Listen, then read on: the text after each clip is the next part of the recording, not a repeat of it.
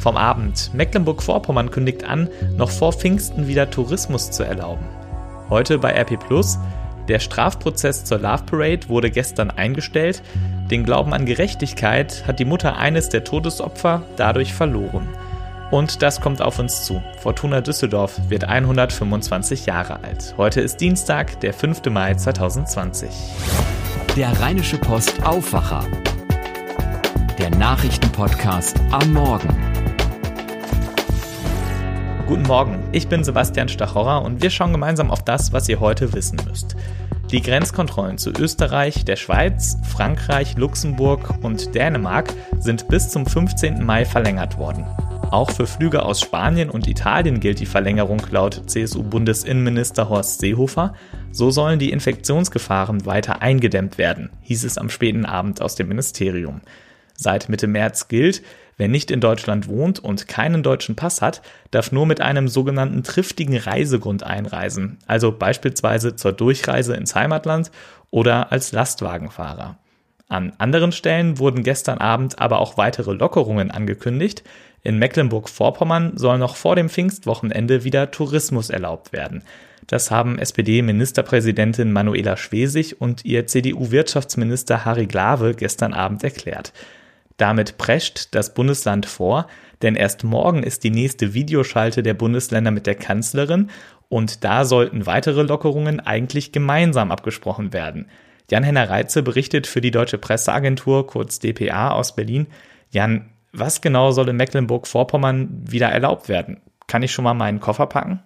Offiziell beschlossen ist es noch nicht, aber der Plan steht. Ab dem 25. Mai sollen wieder Touristen aus ganz Deutschland nach Mecklenburg-Vorpommern reisen dürfen.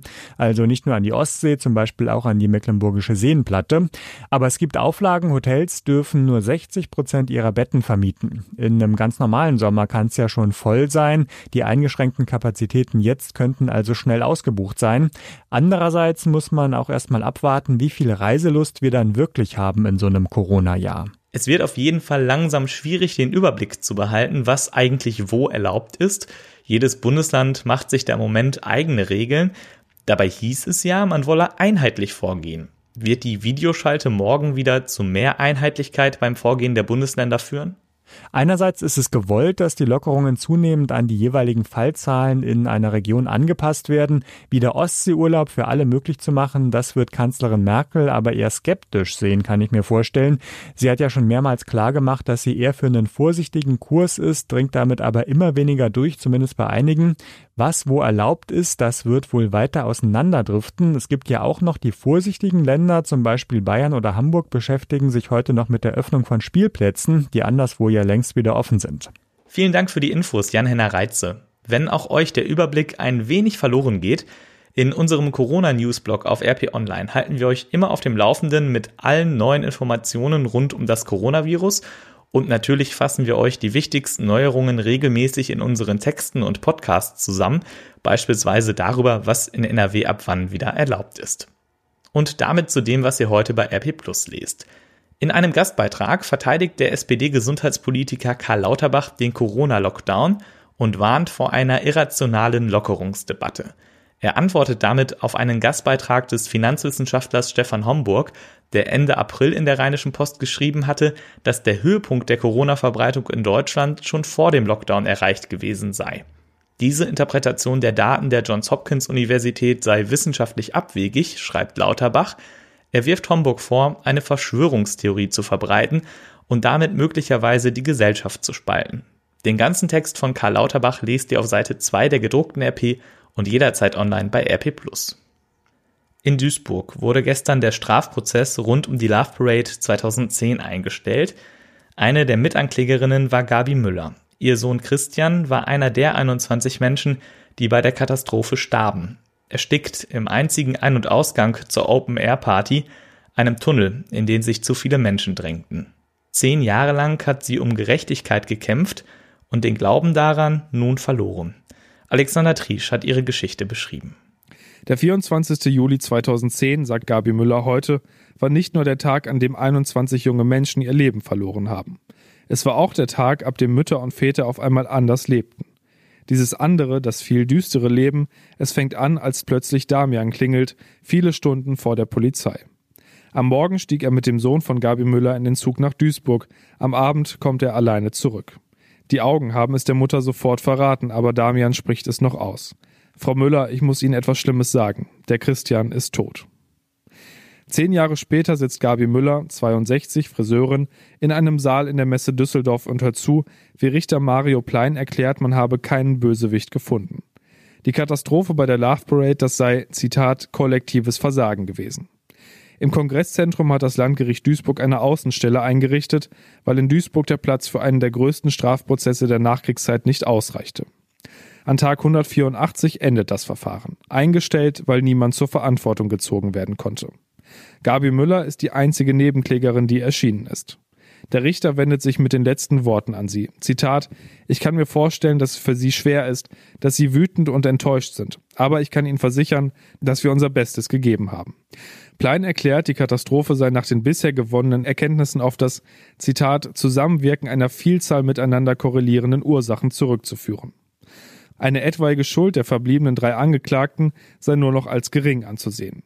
Die drei Männer waren damals alle in verantwortlicher Position beim Veranstalter Lopavent beschäftigt. Das Geschehen, sagt Plein, liege fast zehn Jahre zurück und die Angeklagten seien durch den Prozess, das mediale Interesse und die Ereignisse erheblich belastet worden. Es bestehe nur noch eine geringe Wahrscheinlichkeit, das Verfahren vor der Verjährungsfrist am 27. Juli beenden zu können.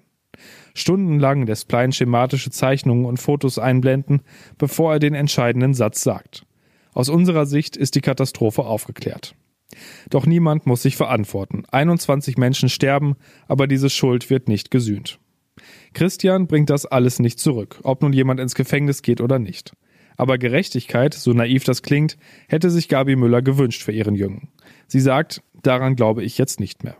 Eingesprochen hat den Text Benjamin Meyer aus dem Aufwacher-Team. Was ihr gerade gehört habt, war ein Ausschnitt aus unserem RP Plus Angebot Audioartikel. Jeden Abend wählen wir fünf der besten Texte aus und lesen sie ein.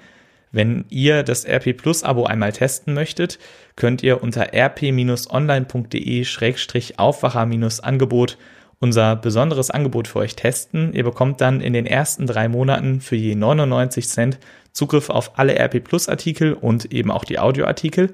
Anschließend kostet das RP Plus Abo 4,99 Euro im Monat. Den Text Der dunkelste aller Tage von Alexander Triesch liest ihr auch ohne RP Plus Abo in der gedruckten RP und mit RP Plus Abo jederzeit online. Und welche Neuigkeiten es in Düsseldorf gibt, das weiß Philipp Klees aus den Antenne Düsseldorf Nachrichten. Guten Morgen, Philipp. Ja, schönen guten Morgen, Sebastian. Wir haben aktuelle Corona-Zahlen vom Gesundheitsamt bekommen, die wirklich Mut machen. Die Diskussion über die Umweltspuren, die ab morgen wieder aktiv sind, äh, hat wieder Fahrt aufgenommen und wir berichten auch über Konzepte der Stadt, wie Gedränge an den großen U-Bahn-Stationen vermieden werden sollen. Und äh, außerdem berichten wir über einen ganz besonderen Geburtstag, den 125. der Fortuna. Hier in Düsseldorf ist gestern im Vergleich zum Vortag niemand positiv auf das Coronavirus getestet worden. Der Montag war also ein Tag ohne registrierte Neuinfektionen. Da sich sieben Düsseldorfer innerhalb eines Tages von dem Virus erholt haben, liegt die Zahl der aktuell Infizierten nur noch bei 180. Gleichzeitig wurden vier Düsseldorfer aus dem Krankenhaus entlassen und zwei Patienten durften von der Intensivstation runter. Bilanz hat auch das Ordnungsamt gezogen. Über das verlängerte Wochenende gab es rund 240 Einsätze im Zusammenhang mit den Corona-Regeln. Am häufigsten mussten Personengruppen aufgelöst werden, die sich nicht an das Kontaktverbot gehalten haben.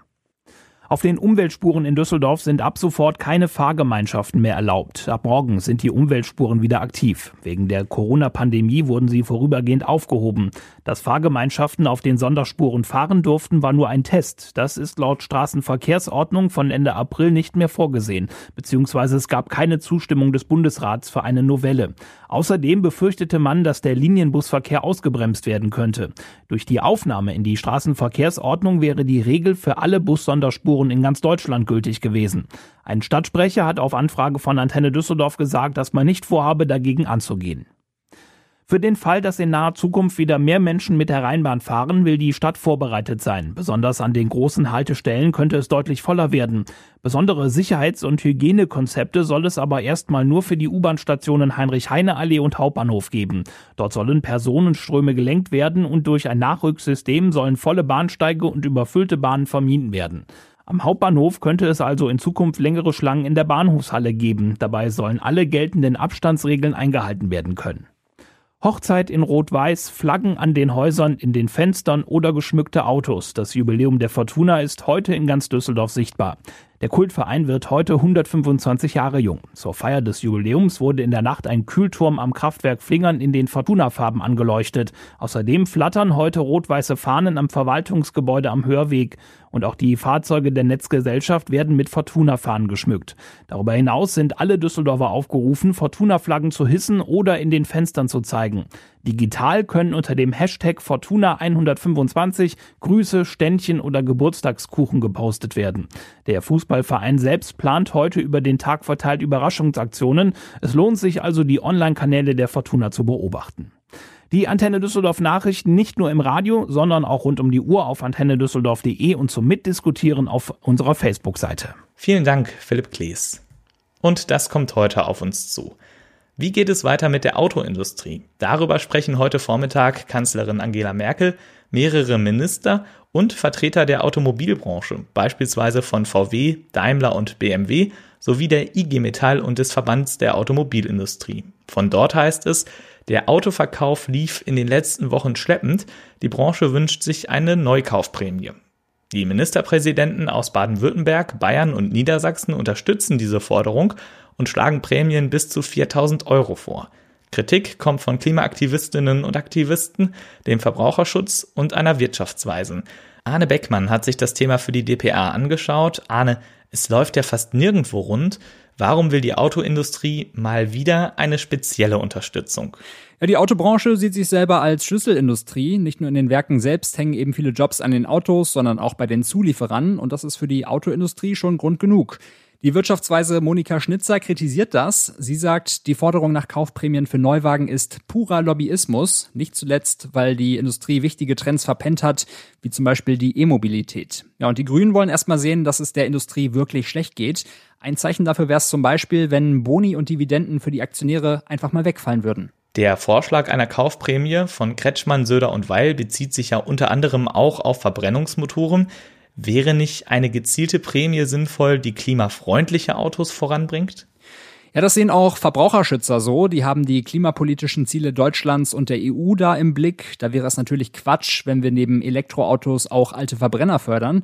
Klimaaktivistin Luisa Neubauer lehnt eine Autoprämie übrigens generell ab als unverantwortlich. Sie sagt, der Autogipfel ist jetzt ein Richtungsgipfel, der offenlegt, wie ernst der Kanzlerin eine klimaverträgliche, nachhaltige und gerechte Corona-Politik tatsächlich ist.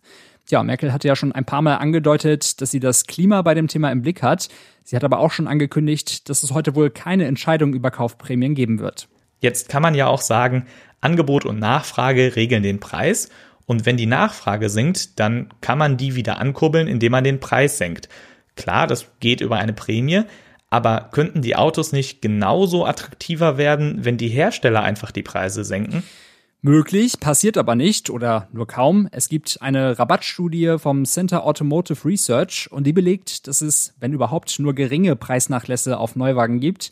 Also Hersteller und auch Händler sind mit ihren Aktionen nach wie vor auf dem Niveau der Vormonate unterwegs und da gewähren sie eben nur ganz wenig Rabatt. Aber vielleicht warten sie einfach auch noch ab, was der Tag heute mit sich bringt und ob eben Kaufanreize von oben kommen.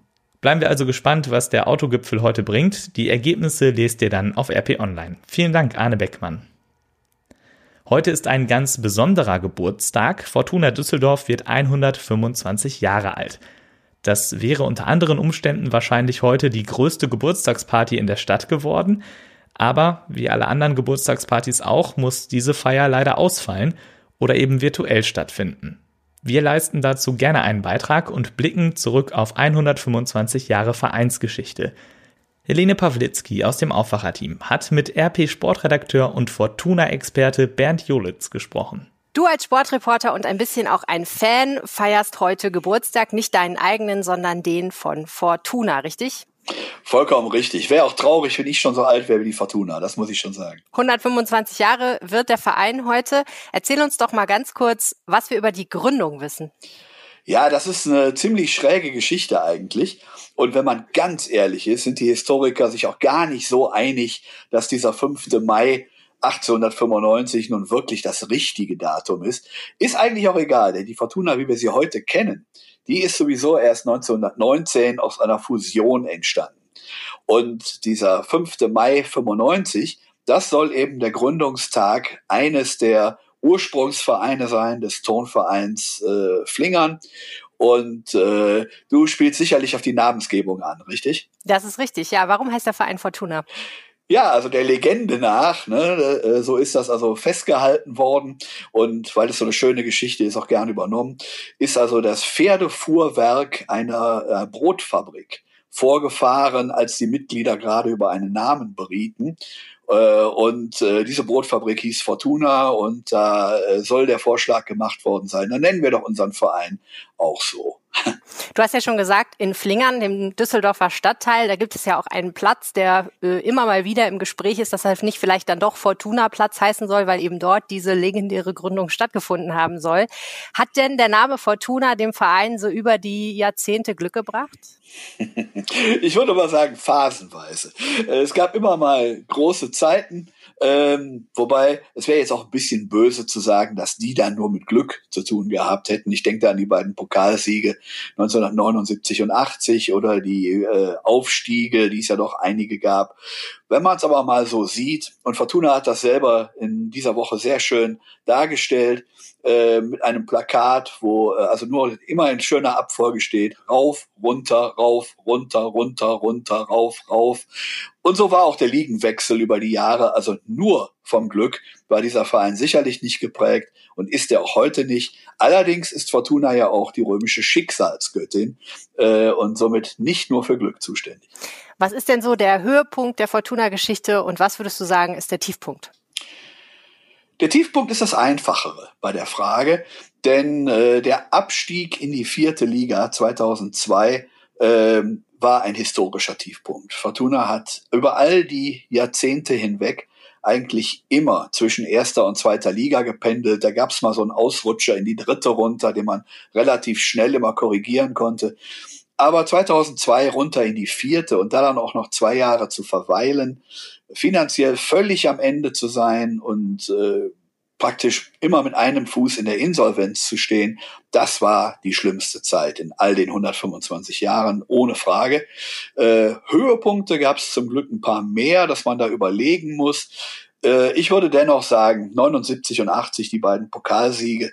Äh, und äh, 1979 gab es ja zusätzlich auch noch das Europapokalfinale in Basel gegen den großen FC Barcelona sehr unglücklich nach Verlängerung verloren.